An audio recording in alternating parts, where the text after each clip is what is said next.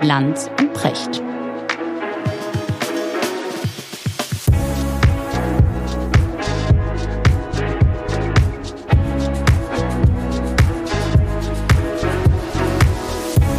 Schönen guten Morgen, Richard. Guten Morgen, Markus. Richard, was für eine wichtige, bewegende Woche. Mhm. Es war Karneval. Mhm. Und ich war nicht dabei. Ist nicht dein Ernst. Stell dir vor, es ist Karneval und Precht geht nicht hin. Ja. Wie konnte sowas passieren? ja, erst das eine ist, dass ich gerade mit Arbeit wirklich äh, bis, bis zum geht nicht mehr eingedeckt bin, weil ich äh, mein, mein Buch, was im Mai rauskommt, nochmal ganz gründlich nochmal und nochmal und nochmal schleife und poliere. Mhm. Und das ist sehr weil du, anstrengend. weil du und das überarbeitest ist, richtig oder was machst du? Ja, Überarbeitest du also richtig? ja, ich meine, passiert ja jede Woche so viel Neues, dass Ja. immer die Gefahr besteht, dass das Buch schon richtig alt ist, wenn es im Mai rauskommt. Ja, total. Da muss einiges aktualisiert werden. Dann haben es auch schon einige sehr kluge Menschen gelesen und da muss man nochmal auf deren Kritik eingehen und das im Kopf nochmal durchspielen. Ach, okay, gut. Ja. Und das andere ist, ähm, dass es im Karneval ja auch nicht mehr ist wie in früheren Zeiten. Also ähm, ich könnte, müsste mich ja Ganzkörper maskieren. Also vom Mummen, ja, also Gorilla-Kostüm, ja, Ja. oder Schweinchen, Maske aufziehen oder so. So.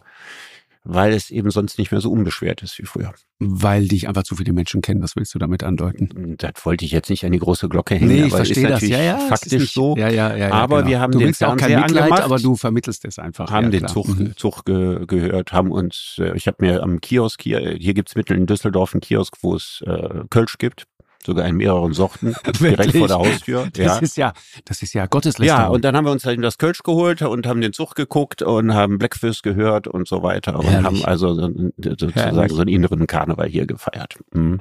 Schön. Nee, was war das früher? Schön. Auch super. Kolonia. Ja, super Zick, ja, das ist eins der schönen Lieder. Also mein absoluter Favorit ist bei uns im Fädel.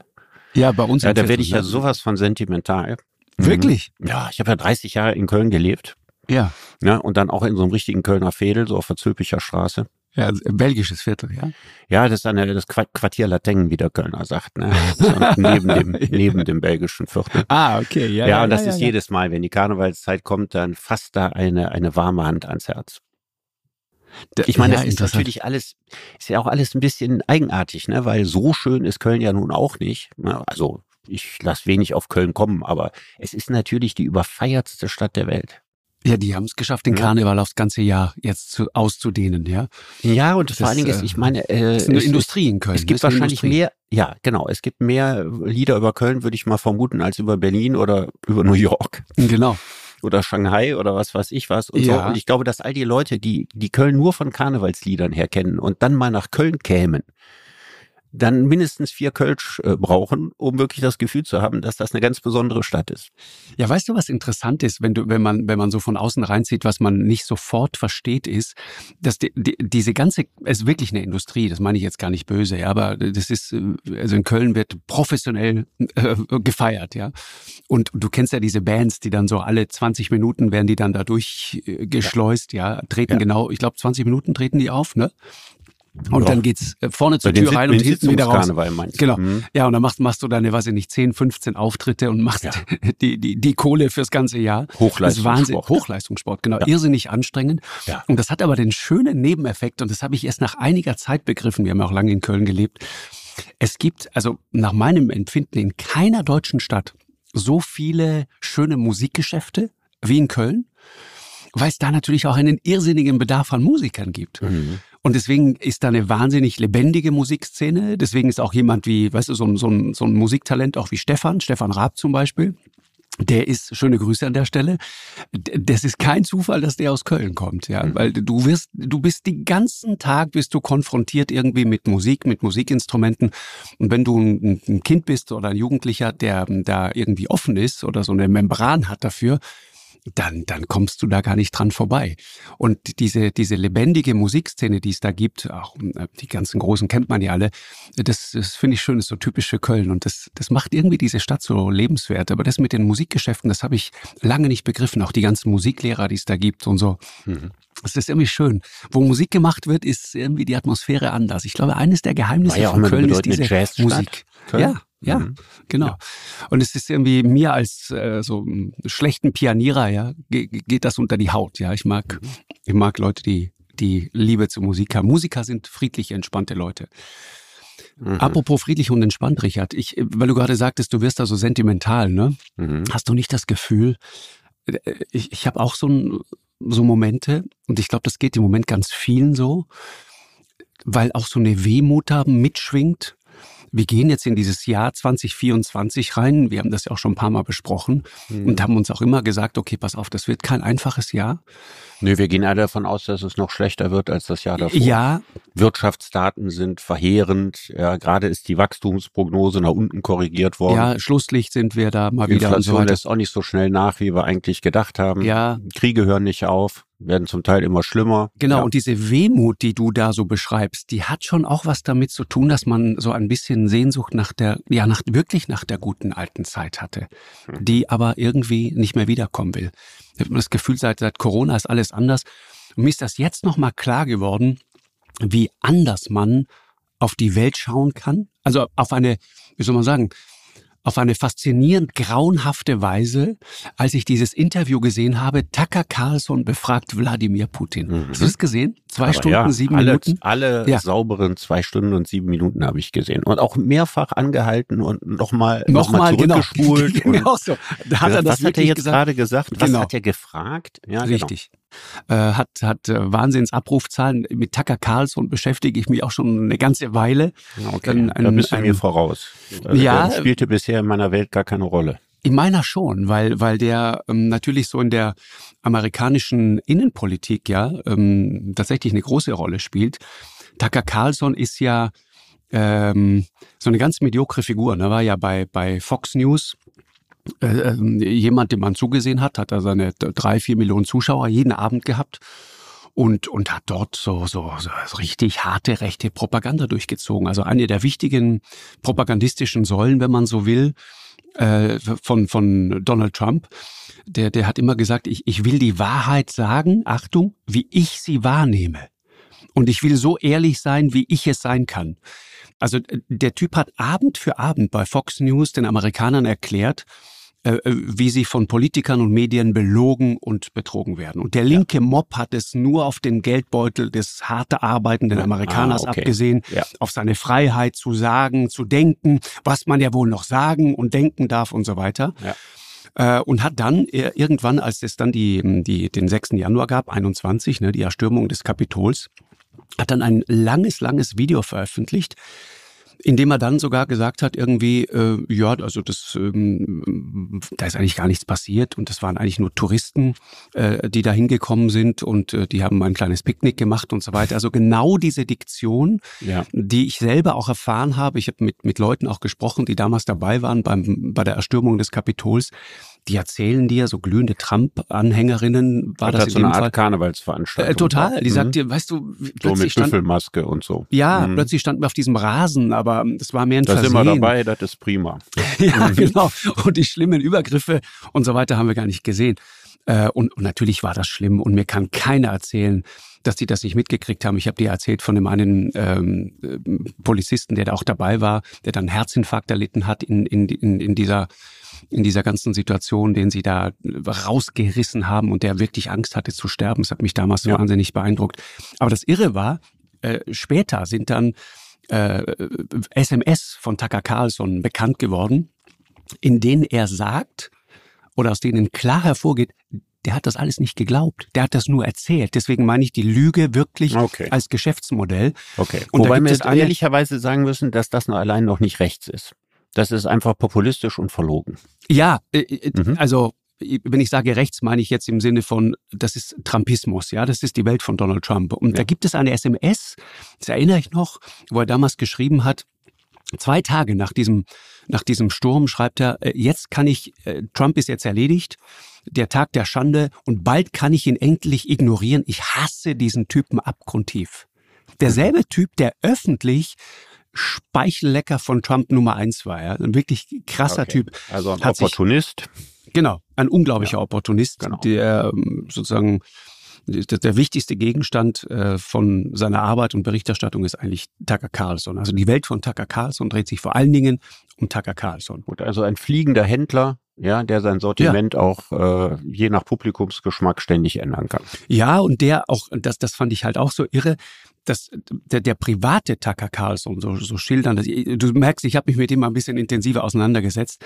Der private Tucker Carlson scheint ein, ein gut gelaunter, humorvoller, unerschrockener, scharf denkender, auch brillanter Typ zu sein, mhm. der einfach so aus ähm, ähm, so aus Lust an, an der Debatte, ja, gegen den Mainstream argumentiert. Und das kann ja sehr reizvoll sein.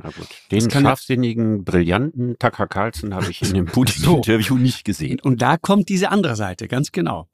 Und interessant ist, ist dann irgendwann rausgeflogen bei Fox News, angeblich auf Anweisung von Rupert Murdoch höchst persönlich.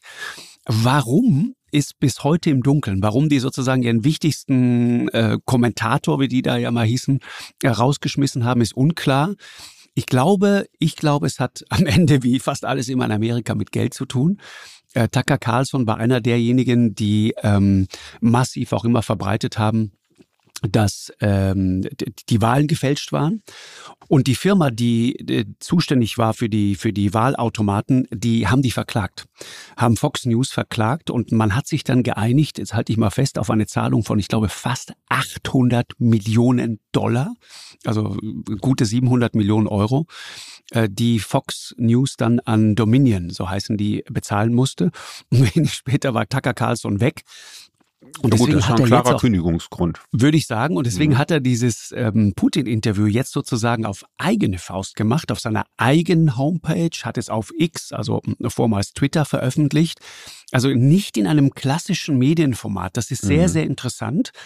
Und ich habe immer die ganze Zeit gedacht, als ich das gesehen habe und auch diese Art von, das war ja Hofberichterstattung, man hatte das Gefühl, Putin interviewt sich eigentlich selbst.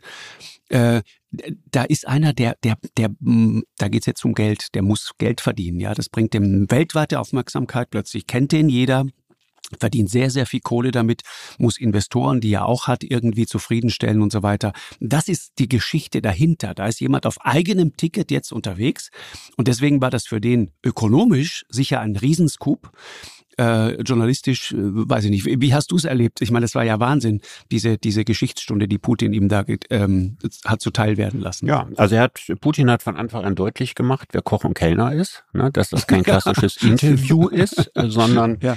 dass das Hofberichterstattung sein soll und äh, dass er das als seine Chance sieht, äh, lang und ausführlich seine Sicht der Dinge mhm. in die amerikanischen Wohnzimmer zu tragen. Genau. Und deswegen hat er erstmal den Amerikanern und den mhm. Republikanern wahrscheinlich speziell in einer Geschichtsvorlesung erklärt, was die Ukraine ist, inwiefern die Ukraine und Russland historisch aufs engste miteinander zusammenhängen Irre. und wie man sich das alles vorzustellen hat. Also mit anderen Worten, dass aus russischer Sicht die Ukraine nicht irgendein Ausland ist. Und äh, Carlson versucht ihn mehrfach zu unterbrechen. Und ähm, äh, das scheitert jedes Mal daran, ja. Und Putin macht da mit seinem Vorlesungsstoff genau an der Stelle weiter. Es gibt eine völlig irritierende Passage, die ich mir zweimal angehört habe, weil ich sie nicht glauben wollte, über Polen und Hitlers Angriff auf Polen. Das ist eine ganz eigenartige Sache, weil ich habe es auch, ich habe es auch nicht verstanden. Es ging mit dem Danziger Korridor und so nach ja. dem Motto, wenn die Polen Hitler gegeben hätten, was er haben wollte, dann hätten sie sich den Krieg ersparen können. Das ist natürlich totaler Schwachsinn und das muss Putin wissen. Und man muss ja auch, äh, darf ja nicht vergessen, ich meine, die Polen waren natürlich sehr, sehr schwere Leidtragende des deutschen Angriffskrieges, aber die Russen ja noch mehr. So. Wie man also in der Situation gegen Polen Partei ergreifen kann und so tun kann, als hätten die gesund aus der Sache rauskommen können, das war extrem irritierend. Ja, ich fand die Psychologie fand ich so interessant. Ne? Also der fängt da bei, bei 654 fängt er da an. Dachte er gleich, sagte noch, äh, und Gott sprach, es werde Licht und dann erzählt er, wie er dann den Rest erledigt hat. Äh, also wirklich ganz von vorne. Aber die Psychologie so interessant, wie der Tucker Carlson gleich zu Beginn, und da merkst du den geschulten Agenten, einkassiert hat, indem er sagt, pass auf, wird das hier jetzt so eine billige Talkshow mhm. oder führen wir jetzt hier ein echtes Gespräch? Genau, ein echtes Männern? Gespräch bedeutet, du fragst genau. mich das, was ich hören will. ja, genau. das echte Gespräch war, pass auf, lass uns mal wirklich in die Tiefe gehen. Mhm. Ja, genau. Und ich fand so schön die Reaktion, hast du das mitgekriegt, des mongolischen äh, Präsidenten? Nee.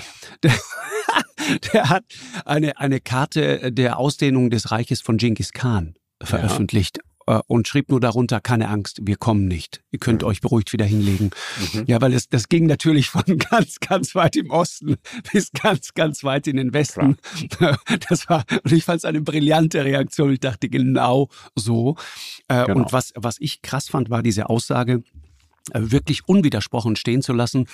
Also wir versuchen da einen Krieg zu beenden, den wir ja gar nicht begonnen haben. Ja, aber das ist das, aber das ist, hat mich nicht irritiert, weil das ist äh, die Sicht der Russen schon immer gewesen. schon also das hat das ist schon hundertmal wiederholt und immer Ich weiß. wieder und immer wieder. Er sagt ja, die CIA hat den Krieg begonnen, nicht Mhm. Russland. Und Der- das ist das Putsch ganz 2014, schwierige ne? Problem. Ich nenne das in meinem Buch die die Nullpunktsetzung. Mhm. Also wann und wo hat ein Konflikt angefangen und wer bestimmt eigentlich darüber? Na, für uns ist es erstmal der ungeheuerliche Völkerrechtsbruch vor zwei Jahren, für uns der Beginn des Krieges. Andererseits, dieses und darauf Krieges, haben ne? wir auch immer wieder hingewiesen, ne? gab es ja auch schon 2014, ging der Krieg los und der hörte ja auch nie wirklich auf. So. Ne? so, also insofern ist es, jetzt kann man sagen, okay, der Krieg hat nicht vor zwei Jahren angefangen, hat 2014 angefangen und die Russen würden sagen, er hat mit dem Maidan angefangen, weil die Amerikaner Milliarden investiert haben da und versucht haben, einen Regime-Change hinzukriegen und so weiter. Das ist die russische Sicht auf die Dinge, die Mhm. sich sagen, und eigentlich hat er noch eher angefangen, nämlich dadurch, dass die NATO sich irgendwie nicht neu formiert hat. Darüber hat Putin ja auch geredet, hat mit Bill Clinton im Nebenzimmer des Ja, Kreml gesessen, nicht im Ja, selben ja. Raum wie mit Tucker Carlson Mhm. und hat ihm gesagt, wie wäre es denn, wenn wir in die NATO äh, gehen würden? Und da hat, hätte Clinton zu ihm gesagt, ja, warum nicht? Und beim Abendessen hätte er gesagt, ich habe mit meinen Leuten darüber geredet. Nee, Machen und. Putin Genau. hat zitiert dieses Nein immer wieder. Tucker Carlson fragt nach, aber für Putin ist einfach sozusagen dieses Nein. Ja, das ist die große Enttäuschung. Die Amerikaner wollen nicht gemeinsam mit uns. Mhm. Und das von da an, dann fängt er an, feindliche äh, Dinge der Amerikaner aufzuzählen. Im Nordkaukasus Partisanen gegen Russland unterstützt und dann ihren militärischen Abschirm, äh, äh, die ab zur angeblichen Abwehr des Iran aufzustellen in Polen Ja, ja. und Tschechien und so. Er bringt also lauter Belege dafür Mhm. dass sie sozusagen die Amerikaner, die Russen immer als Feinde gesehen haben. Und deswegen das, was für uns die große Zäsur ist vor zwei Jahren, das verliert sich in dieser Erzählung Mhm. ja, und wird dann nur ein neuer Abschnitt in einer Auseinandersetzung, die mit amerikanischer Aggression begonnen hat. Und das ist das russische Narrativ hinter diesem Krieg. Ja. So wie das westliche Narrativ hinter dem Krieg ist, dass ein machtlüsterner Putin ja sich nicht an die internationale Friedensordnung hält, äh, äh, Großmachtsfantasien äh, in sich trägt und am liebsten alles wieder einverleiben würde, was zu Sowjetzeiten mal äh, unter der Ägide Russlands gestanden hat. Das sind diese beiden Erzählungen und die Mhm. haben wir ja hoch und runter dekliniert. Und ähm, ich habe einmal ein Buch dazu gelesen, wo ich sagen würde, jeder, der sich wirklich für diese Frage interessiert, es gibt eine amerikanische Historikerin, die ein ganz, ganz umfangreiches Buch geschrieben hat mit Hunderten, Tausenden von Quellen, Dokumenten und so weiter. Marie Elise Zarot heißt die Frau. Und das Buch heißt Nicht einen Schritt weiter nach Osten. Und zeichnet diese ganze Sache nach, vom Ende des Kalten Krieges bis hin zum Ukraine-Krieg. Und einfach auch diese ganzen alten Dokumente erstmal durchgehen. Wer hat was wem versprochen und so. Und das Ergebnis dieses Buches ist, beide sind an der Eskalation schuld.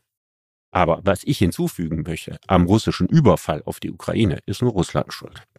Ja, ich, ich ähm, bin bitte nicht historisch so beschlagen, aber ich ähm, rede viel über das Thema mit Leuten, die sich damit auskennen. Auch äh, zum Beispiel Rüdiger von Fritsch, mit dem ich mal, mal sehr lange darüber unterhalten, der ehemalige deutsche Botschafter in Moskau, sehr kluger Mann. Der, den ich auch mehrfach gefragt habe, gab es diese Zusagen an Moskau, ja, die NATO nicht nach Osten zu erweitern. Das Ja. ist ja immer der Dreh- und Angelpunkt in diesem ganzen Narrativ. Und es Ja. geht immer darum, sozusagen, ne, auch wenn du mit, weiß ich nicht, mit Leuten von der AfD diskutierst, wenn du mit Sarah Wagenknecht diskutierst, da gibt es immer diese Erzählung, diese böse, böse NATO hat sich sozusagen nach Osten ausgedehnt. Und was die alle sagen, die Leute, die dabei waren, und ich habe auch Theo Weigel dazu gefragt, äh, man kann, äh, konnte jemanden wie Wolfgang Schäuble dazu befragen, habe ich auch gemacht. Es gab nicht diese Zusage. Es- geht immer los bei den 2 plus 4 Verhandlungen 1990, ja, die deutsche Wiedervereinigung. Daneben also 2 plus 4, weil Deutschland und die DDR und dazu die vier Siegermächte, ja, USA, Großbritannien, Frankreich und die Sowjetunion. So. Mhm. Und angeblich gab es bei diesen Gesprächen die Zusicherung, die NATO nicht über äh, Deutschland hinaus auszudehnen. Genau. Also ich sollte ursprünglich, es war aber die Version Genscher hätte das zugesichert. Genau, das ist mhm. einer der zentralen Belege, muss man wissen. Ne? Genscher, die Äußerung gab es tatsächlich, hat im Februar 1990 nach einem Treffen mit James Baker, seinem US-Amtskollegen, gesagt, wörtlich, wir waren uns einig, dass nicht die Absicht besteht, genau.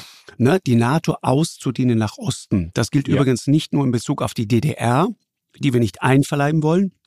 Das gilt ganz generell. Aber was alle Diplomaten, die dabei waren, das sagt eben auch jemand wie Rüdiger von Fritsch, der sagt, man, man muss wissen, die Sowjetdiplomaten, das waren Leute, die haben ihr Geschäft verstanden.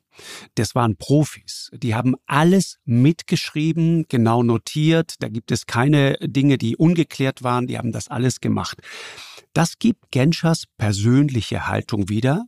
Und deswegen sagt er auch da besteht keine Absicht, ja, weil es sozusagen zu dem Zeitpunkt eine zutreffende Feststellung ist. Ja, ja. und man muss wissen, man muss Genscher, ja wissen, Genscher hatte damals die Vision, die auch Egon Bahr hatte, davon mhm, auf den er sich auch im Interview. Genau. Genau. Mhm. Und bei Genscher war das auch so. Das steht in dem Buch von Sarotti genau drin. Der hatte gedacht, jetzt ist ja der Kalte Krieg vorbei. Mhm. Jetzt müsste sich die NATO transformieren weil die NATO war ein Verteidigungsbündnis ja, gegen den Ostblock. Mhm. Und den brauchen wir nicht mehr. Also wäre der nächste Schritt, wir erfinden die NATO quasi neu und machen daraus quasi ein ganz großes äh, Verteidigungsbündnis des Friedens und nehmen, wenn überhaupt, die Russen auf oder erfinden irgendwas Neues, aber wir, wir dehnen natürlich die NATO nicht aus. Mhm. Kohl war da anderer Meinung, weil Kohl dachte sich, wir können uns mit den Amerikanern nicht verscherzen. Und realpolitisch gesehen, die Amerikaner hatten den Kalten Krieg gewonnen. Und Sieger lehnen sich sehr selten zurück und denken mal grundsätzlich über sich nach, sondern die machen das, was sie siegreich gemacht haben, eben weiter.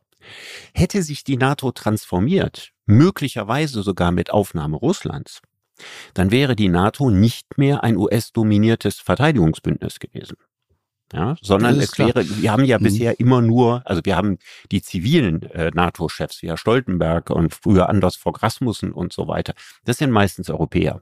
Aber die, die militärischen äh, Befehlshaber sind immer Amerikaner. Mhm. Ist richtig. Und wir hätten dann eine andere Struktur gehabt. Dann wären auch Russen Oberbefehlshaber der NATO geworden. Oder Franzosen oder Italiener oder Polen oder wer auch immer. Und das war überhaupt nicht in, in, in, der, in der Vorstellungswelt äh, der Amerikaner im Dam zum damaligen Zeitpunkt. Man hatte den Krieg gegen die Russen gewonnen. Russland lag am Boden, hatten den betrunkenen Boris Jelzin da als, als unzurechnungsfähigen Präsidenten, der aber alles machte, was man von ihm wollte, der auch keine mhm. Gefahr darstellte. Und in der Situation hat man sich gesagt, wer weiß, wie das in der Geschichte Russlands weitergeht. Wir, wir nehmen in unseren Machtbereich auf, was wir kriegen können und was übrigens auch freiwillig will. Mhm, und genau. so wurde die NATO immer weiter erweitert und hat natürlich dazu beigetragen, dass aus russischer Sicht da die ganz große Enttäuschung einsetzte und sagte, ihr habt nie mit eurer Aggression aufgehört. Mhm. Der, der Punkt ist nur, ich will nochmal auf den, der, der, das Datum ist so wichtig, Richard. Ne? Genscher sagt das im Februar 1990. Mhm. Es ist wichtig, das zu verstehen. Damals waren in der DDR noch sowjetische Truppen stationiert. Mhm. Und die DDR gehörte, wie die ganzen anderen osteuropäischen Staaten, zum Warschauer Pakt. Ja. Ja, das heißt, in den Verhandlungen, und das sagen die auch Menschen wie Theo Weigel zum Beispiel, in allen Gesprächen, und interessanterweise hat das auch Michael Gorbatschow, der da sozusagen unverdächtig ist, ja, ein anderes ähm, äh, Interesse zu haben, der hat das später auch bestätigt, dass natürlich, weil es ja den Warschauer Pakt noch gab, es die eine NATO-Osterweiterung war in diesen Gesprächen absolut kein Thema. Logischerweise nicht, weil es gibt den Warschauer Pakt. Worum es ja, lediglich ging, was, na, ganz ja. kurz, Richard, der, der Gedanke noch, worum es ging, war eine andere Frage. Nämlich wird ganz Deutschland künftig der NATO angehören? Das war die Frage. Und dem haben die Russen zugestimmt. Und zwar vor allen Dingen dann, nachdem der Westen eine, eine Finanzspritze von damals, glaube ich, fünf oder sechs Milliarden versprochen hat. Mhm. Das ist der Punkt. Und dann kommt 97, unterzeichnen beide Seiten diese NATO-Russland-Grundakte, wo Russland ausdrücklich anerkennt, dass es kein Vetorecht gegen die NATO-Mitgliedschaft anderer Länder hat.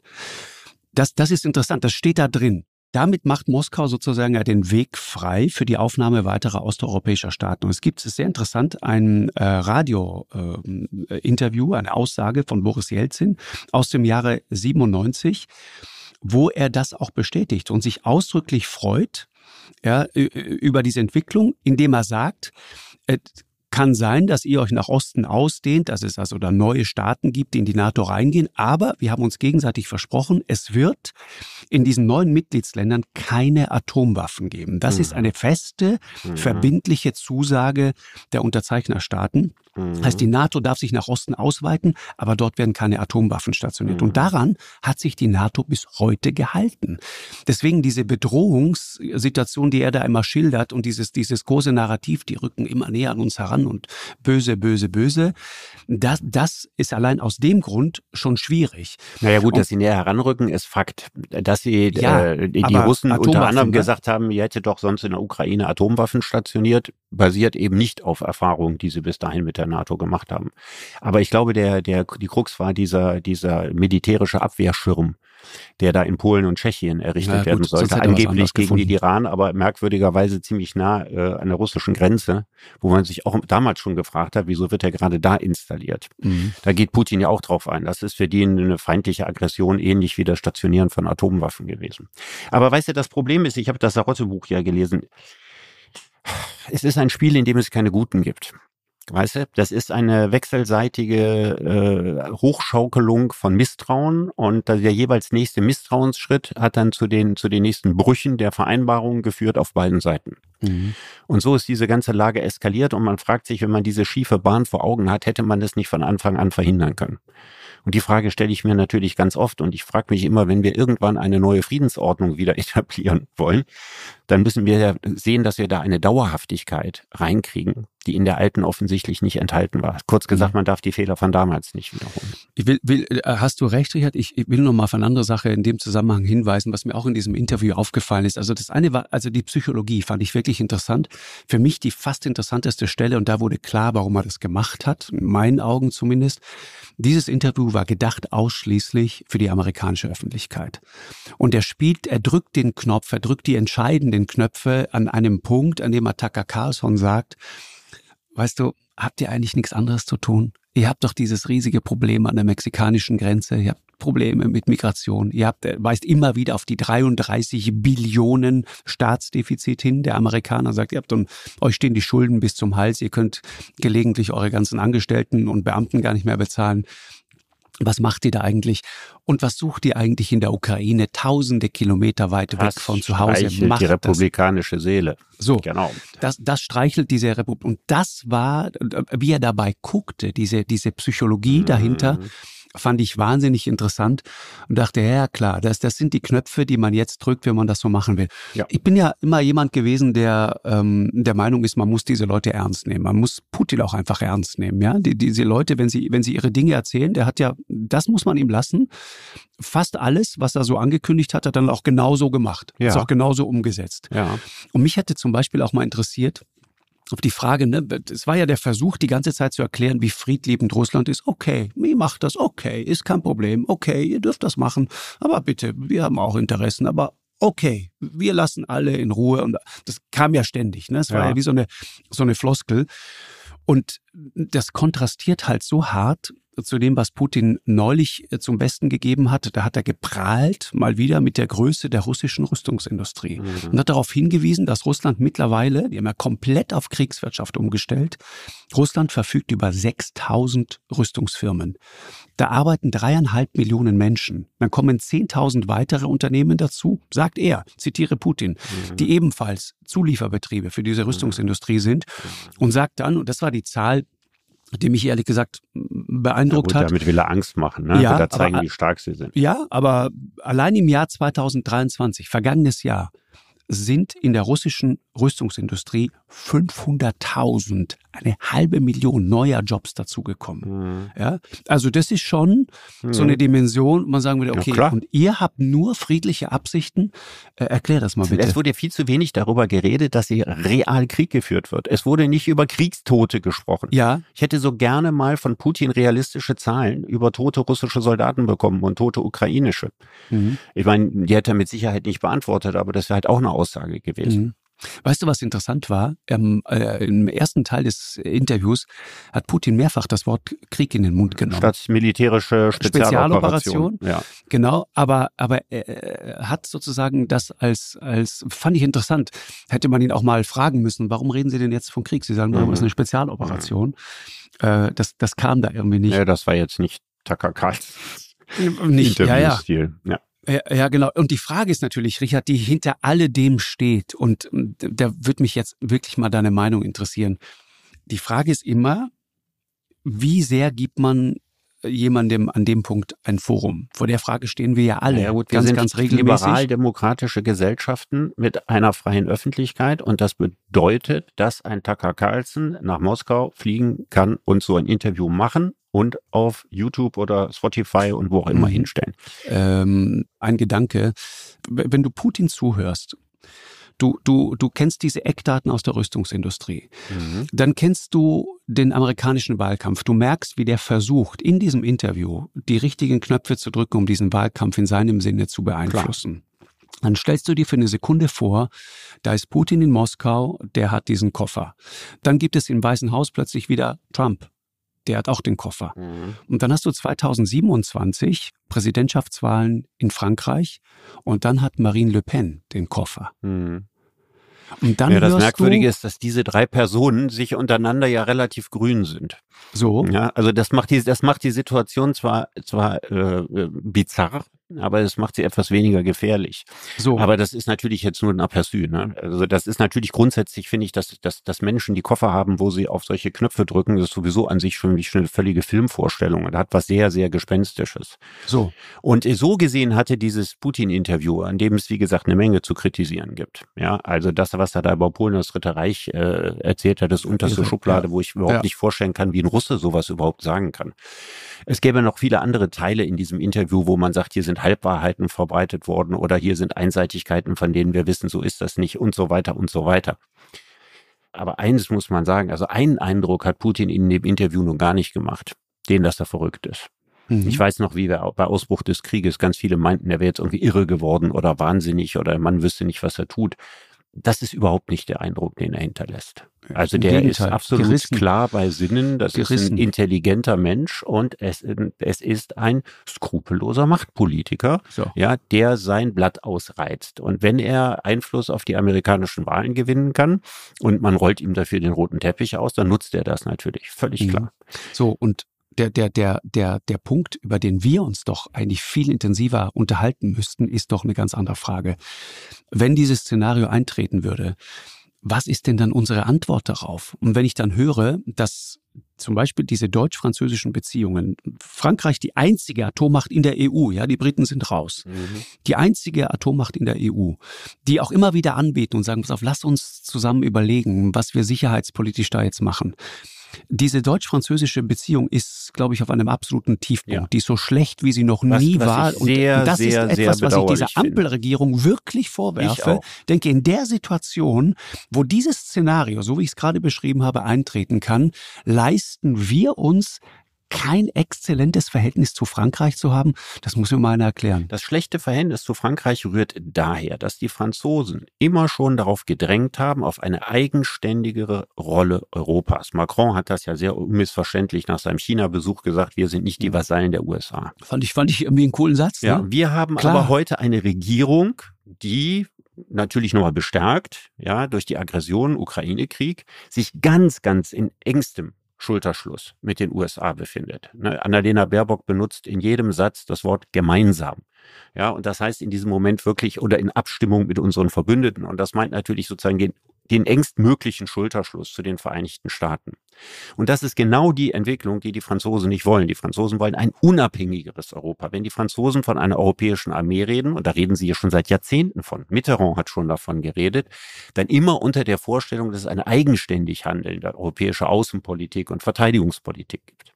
Mhm. Und das ist aber bei der jetzigen, bei der Ampelregierung sind wir von diesem Kurs, da war Schröder am nächsten dran, Ne? Kohl war natürlich mhm. erstmal der Architekt, so, ne? europäische mhm. Architekt, Verteidigungspolitik und so weiter, Abstimmung mit Frankreich war für Schröder ganz wichtig. Der wollte genau dasselbe wie die Franzosen, ja, eine eigenständigere Rolle äh, Deutschlands und eine eigenständigere Rolle Europas. Und das ist mit der jetzigen Regierung überhaupt nicht zu machen. Mhm. Und das ist aus Sicht der, der, der, der Franzosen schon ein Stück weit auch ein Verrat an der europäischen Idee. Das heißt also, Europa ist verteidigungspolitisch und außenpolitisch nicht stärker geworden, sondern in den letzten Jahren schwächer geworden. Und das betrauert Macron massiv. Und man darf ja auch nicht vergessen, ja, dass er mit Marine Le Pen, ja, die er da im Nacken hat und die eine ganz reale Gefahr für ihn ist, eine größere Gefahr für ihn als die AfD für die etablierten Parteien, die ja alle noch untereinander gegen die AfD koalieren können und das wahrscheinlich noch viele Jahre lang. Mhm. Dass er sich da enorm unter Druck setzt und dass er den Franzosen etwas anbieten muss, also eine französisch-europäische Perspektive. Und das ist im Grunde genommen aus der Politik raus, weil die deutsch-französische Freundschaft auf den Hund gekommen ist. Und das bedauere ich absolut, weil ich mache da gar keinen Hehl draus. Ich habe mir immer ein handlungsfähigeres äh, Europa gewünscht, ja, das seine Interessen untereinander ausdiskutiert und nicht nur mit den Vereinigten Staaten ausdiskutiert. Mhm. Ja, und ähm, wenn du da nochmal so ein bisschen genauer reinhörst und horchst, dann würde ich sagen, stellt sich die Frage, Glauben wir eigentlich wirklich ernsthaft noch daran, dass das in der Ukraine gut geht? Glauben wir das wirklich noch ich ernsthaft? Ich habe das nie geglaubt. Wir haben uns ja schon das ein oder andere Mal, gerade am Anfang, darüber unterhalten. Ja, ich weiß, aber dein Ansatz ist ein, ist ein anderer. Ich, ich war und bin immer noch der Meinung, wenn wir das entschlossen und sehr klar tun, äh, dann äh, gäbe es natürlich eine Chance, dass zu einem ein gutes Ende gibt es in dem Zusammenhang nie, weil viel zu viele Menschen gestorben sind. Du müsstest erstmal definieren, was du für ein realistisch gutes Ende hältst. Ja, ein realistisch gutes Ende, um es mal so zu sagen, aus der ich, ich kann das ja nur aus der Sicht der, der armen Ukrainer sagen, ja. Dieser Tag auch wieder mit, mit, äh, mit Paul Ronsheimer länger telefoniert. Schöne Grüße an der Stelle. Der war gerade in Avdivka, äh, wirklich an der, an der Front, tief im Osten und ich habe ihn bedrückt erlebt, wie ehrlich gesagt länger nicht. Ja, der sagte mir, du, da ändert sich gerade was, weil diese Soldaten so lange einfach nicht ausgetauscht werden. Die haben ein, ein Problem mit äh, Nachschub an Material, an Munition und wir lassen die da massiv hängen. Wir versprechen denen eine, eine Million äh, Schuss Munition als EU und liefern einen Bruchteil davon. Und deswegen frage ich mich manchmal, äh, trauen wir uns eigentlich selbst noch über den Weg? Sind wir uns eigentlich sich darüber am Klaren, was mit diesem Starren sozusagen, wie, wie das Kaninchen auf die Schlange, was da eigentlich gerade passiert. Und wenn die Amerikaner demnächst ausfallen und wenn jemand wie äh, Marine Le Pen zum Beispiel in Frankreich dann plötzlich die das Franzosen hat, unterstützen ohnehin so gut wie gar nicht. Guck ja, dir mal die muss, Zahlen an, wie groß ja, ja. die militärische Unterstützung ist. Richtig, ist inzwischen, richtig. inzwischen ist Deutschland mit riesem Abstand der zweitgrößte militärische Unterstützer der Ukraine. Ja, es ist richtig. Und dann kommt erstmal lange gar nichts. Dann kommen die Briten, glaube ich, an dritter Stelle, aber schon deutlich weiter darunter. Und die anderen europäischen Länder machen immer weniger und weniger. Da kommt gar nicht mehr viel. Ja, und wir brauchen nicht lange darüber zu diskutieren, wenn die USA die Ukraine nicht länger unterstützen, wird Deutschland das nicht über Jahre aufrechterhalten können. Das ist mhm. vollkommen mhm. klar, dass das so. nicht funktioniert. Das ist, der, das ist der entscheidende Punkt. Und es gibt noch ein Detail in dem Zusammenhang sehr interessant, weil immer so viel über Olaf Scholz äh, äh, geschimpft wird in dem Zusammenhang und, und auch kritisiert wird, auch von, von uns Medien. Äh, wir Deutschen, Olaf Scholz hat das erkannt. Äh, wir haben die, die Militärhilfe, ich rede nicht von der humanitären Hilfe, die reine Militärhilfe für die Ukraine haben wir verdoppelt jetzt auf acht Milliarden da sind die Hilfen, die wir über die EU bezahlen, noch gar nicht mit drin. Die anderen Länder, die sich immer hinstellen, die Europäer, die sich hinstellen und sagen, pass auf, wir machen so und so viel und wir machen so und so viel das ist immer das, was sozusagen über die EU läuft. Aber wenn du dir die nationale Unterstützung mal anschaust, dann ist es so, wie du sagst, das ist quasi null. Wir Und haben am Anfang gesagt, dass Deutschland sich isoliert, weil wir nicht genug tun. Das war noch die Diskussion, als wir über Helme diskutiert haben. Genau. Da ging es immer darum, dass wir quasi unserer Verpflichtung als Europäer nicht nachkommen, weil wir innerhalb Europas isoliert sind. Mhm. Mittlerweile isolieren wir uns dadurch, dass wir viel, viel mehr für die Ukraine an Waffen ausgeben als der Rest. Ja, wir sind jetzt nicht, nicht irgendwo in irgendeiner Mitte, sondern wenn die Amerikaner wegfallen, ja, ist Deutschland der Hauptkriegsgegner der Russen. Richtig. Automatisch, weil wir das Land sind, das mit Riesenabstand am stärksten die Ukraine militärisch unterstützt. Mhm. Ich meine mit Hauptkriegsgegner nicht, dass sie auf die Idee kommen, uns zu beschießen oder zu überfallen oder so. Das halte ich für Science Fiction, weil das völlig unmöglich ist. Das wäre vom ersten Tag an der Dritte Weltkrieg oder Nuklearkrieg. Also über solche Szenarien brauchen wir gar nicht ernsthaft nachzudenken, abgesehen davon, dass sie die besetzten Gebiete auch nicht halten könnten und, und, und. Also mhm. das halte ich alles für Schwachsinn. Aber was anderes passiert, wenn die USA sind im Grunde genommen aus, aus russischer Perspektive ihr Hauptgegner und nicht die ukrainische Armee. Mhm.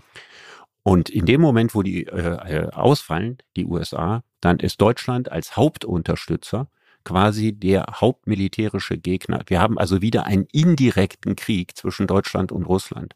Ja, es ist echt hart. Und wenn du dir mal anschaust, also nur, nur ein kleines Beispiel, ne? auch in, in Holland, also in Niederlanden, in der Slowakei, haben Politiker die Wahl gewonnen, die wollen die Ukraine aufgeben. So simpel, sagen die auch so ja. deutlich. Ja. Das heißt, da da gibt es mitnichten die große europäische äh, Einigkeit an dem Punkt. Und wir sind in einer ziemlich bescheidenen Lage, muss ja, man wir. Am Anfang war das auch so einfach. Weißt du, so viele europäische Länder haben sich ihr Militär angeguckt und haben geguckt, was brauchen wir nicht mehr. Mhm. Ne? Und genau. da hatte sich eine Menge Schrott der wurde als erstes äh, vollmundig in die Ukraine gefahren. Das war ja auch ganz häufig so, dass die Ukrainer entsetzt waren, wie schlecht das Militärgerät ist, was, äh, was da geliefert wurde, ja, und wie unbrauchbar und so weiter. Aber da konnte sich am Anfang jeder zeigen, dass er groß dahinter steht.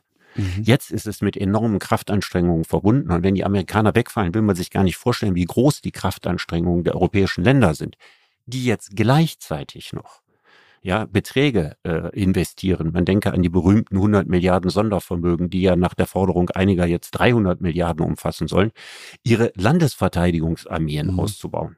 Übrigens, soweit ich das sehe, jeder auch erstmal so nach seinem Gusto und eben nicht in Form einer europäischen genau. Armee, was ja noch ja. sehr, sehr viel teurer ist. Ja. Wie soll da auf die Dauer, wo sollen denn diese enormen Finanzressourcen herkommen zur militärischen Unterstützung, zumal die meisten dieser Länder, man denke in Deutschland, enorme Probleme haben mit ihrem Rentensystem, das nicht bezahlbar ist, mit ihrem Gesundheitssystem und so weiter und so weiter. Demografie. Also die Vorstellung, dass Deutschland jetzt über Jahre hinweg ja, der Ukraine hilft, die russische Armee aufzuhalten, die ist da schlichtweg nicht realistisch. Mhm. Und das wissen auch alle, die jetzt sagen, äh, Deutschland muss mehr Verantwortung übernehmen. Genau. So breit sind die deutschen Schultern nicht. Deswegen war ja auch das letzter Punkt noch und ganz schnell. Äh, das war so mit der zynischste Satz, finde ich, in diesem ganzen Interview, um den Kreis nochmal zu schließen. Ähm, als ähm, auch Putin da den Knopf gedrückt hat und sagte, weißt du, hört auf mit euren Waffenlieferungen und dann ist die Sache in ein paar Wochen beendet. Da ging es mir kalt den Rücken runter ja. und dachte ja, ich habe eine Idee davon, wie, wie du das dann beendest. Ich ehrlich gesagt nicht. Nee? Nee. Ich habe keine Gott. Idee davon. Ernsthaft, das ist für mich das allergrößte ja, Rätsel. Weg. Also wenn, ist die Ukraine ja, weg? Ich, ich habe keine Ukraine mehr. Was denn sonst? Wie sollen denn die Städte erobert werden? Nee, jetzt mal im Ernst. Also ist, ist das eine, ob, ob, du die Frontlinien durchbrichst, ne? Dann stoßen die ja vermutlich mal, ich bin kein militärischer Experte, ja, ich lasse mich auch gerne von Experten eines anderen belehren, ebenfalls auf solche Verteidigungsanlagen und Gräben, wie die Russen sie auch errichtet haben. Ich nehme mal an, die Ukrainer hatten auch genug Zeit, hinter der Front sowas zu errichten. Dann geht's also ganz mühselig da irgendwie durch die Stellungen durchkommen und so weiter. Und dann Millionenstädte wie Kharkiv oder wie Kiew einzunehmen die du nicht aus der Luft flächendeckend bombardieren willst. Ja, um sie komplett in Schutt und Asche und so weiter zu legen. Das haben sie ja bislang nicht getan und werden sie ja wahrscheinlich nicht mhm. tun. Wie sähe denn eine solche Eroberung aus? Ja, ich stelle das als ehrliche mhm. Frage. Ich kann mir das alles nicht vorstellen. Ich schon. Also erzähl ich, mal, erzähl mal, was du glaubst, was ich, passiert, ich glaube, das Szenario wenn die ukrainische Armee an der Front kapitulieren müsste. Ich, ich glaube, das Szenario wäre schlicht und ergreifend, dass sich erstmal viele, viele Millionen Menschen auf dem Weg Richtung Westen machen. Ja, das vor unserer Tür stehen. Ja. Hätten wir 10, 15, vielleicht auch 20 Millionen Menschen, die Ukraine wäre quasi ent, entleert. Ja. Die Hälfte wäre weg. Genau, sind ja eh schon, die, die, die wissen gar nicht, wie viele Millionen Menschen ihnen eigentlich mittlerweile fehlen. Die ja. wissen das gar nicht so genau. Das, das ist auch, und man merkt das auch in den Städten, ne, wenn man da unterwegs ist, es ist leise. Und es fehlen die Männer. Du siehst das im Stadtbild so. Ja. Die Leute, die Leute wären weg. Äh, und, und dann wäre die Frage, wie macht man das? Und ich, ich würde immer sagen, dann, dann wird es natürlich äh, Widerstand geben, dann wird es so einen Partisanenkrieg geben, so, so Guerillataktik, da mal ein Angriff, dort mal ein Angriff.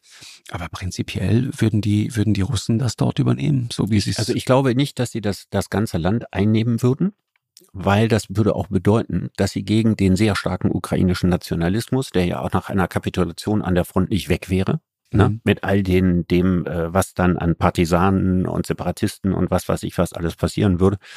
Da jetzt äh, dauerhaft eine halbe Million Menschen stationieren, so viel müssten es wahrscheinlich mindestens sein, wenn nicht noch mehr, mhm.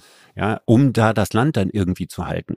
Also was ich eher glaube, ist, dass man darauf hinwirkt, einen Regime-Change hinzukriegen, um in der Ukraine einen willfähigen äh, ja, Gefährten so wie, wie Lukaschenko ne? in Weißrussland ja, ja. zu kriegen. Mhm dann muss man das Land doch gar nicht ein. Ja, ja. Mit all diesen enormen Kosten, die die Besetzung braucht, all der Ärger, den das alles einhandelt. Also ich spekuliere nur rum. Ich habe überhaupt keine ja, Ahnung. Aber, aber ich kann mir Szenario, einen Anschluss oder sozusagen die Einnahme einer Kon äh, Ukraine ja. nicht vorstellen, sondern ich könnte mir vorstellen, bei einer Niederlage drohen der Ukraine weißrussische Verhältnisse. Mhm. Genau. Das würde ich so für ein realistisches mhm. Szenario genau. halten. Genau so meine ich es auch.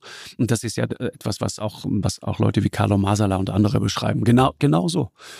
Und das wär, würde aber de facto darauf hinauslaufen, dass man natürlich dann dort das Sagen hat. Und ähm, die Ukraine würde so als freies Land, wie ich sie so erlebt habe. in dem habe. gleichen Freiheitsstatus wie, wie Weißrussland auch. Ja, und ich glaube, das will man nicht. Und ich, ich, ich, ich kann dir nur immer wieder sagen, und ich werde auch nie müde werden, das zu sagen, äh, mich hat äh, diese, diese, diese Offenheit, äh, die, die, die Tatsache, dass man, dass man sich wirklich nach Westen orientiert, dass man äh, erstaunlich viele junge Menschen vor allen Dingen trifft, die, die Englisch sprechen, die sich nichts unterscheiden von jungen Menschen, die du in Hamburg oder in Berlin oder sonst wo triffst. Mich hat das in der Ukraine unglaublich beeindruckt. Und ich, ich ahne, was die wollen. Die wollen ein freies Leben und die werden sich das nicht geben. Die, die Frage, die man sich immer stellen muss, und das finde ich ist etwas, worüber wir dann auch diskutieren müssen in dem Zusammenhang. Weißt, es klingt ja immer so, wir, wir helfen ganz selbstlos irgendwie der Ukraine ohne große eigene Interessen. Ich frage mich immer, wenn dieses Szenario eintreten würde, auch mit diesen vielen Millionen Flüchtlingen, die dann unterwegs wären, würden wir das als Gesellschaft, die eh schon äh, wirklich den, den Kaffee aufhat, um es mal so zu sagen, als westeuropäische Gesellschaft, würden wir das wirklich aushalten? Ich bin mir nicht sicher. Hm, ich mache mir auch große Sorgen drum. Mhm. Ich mache mir sehr große Sorgen.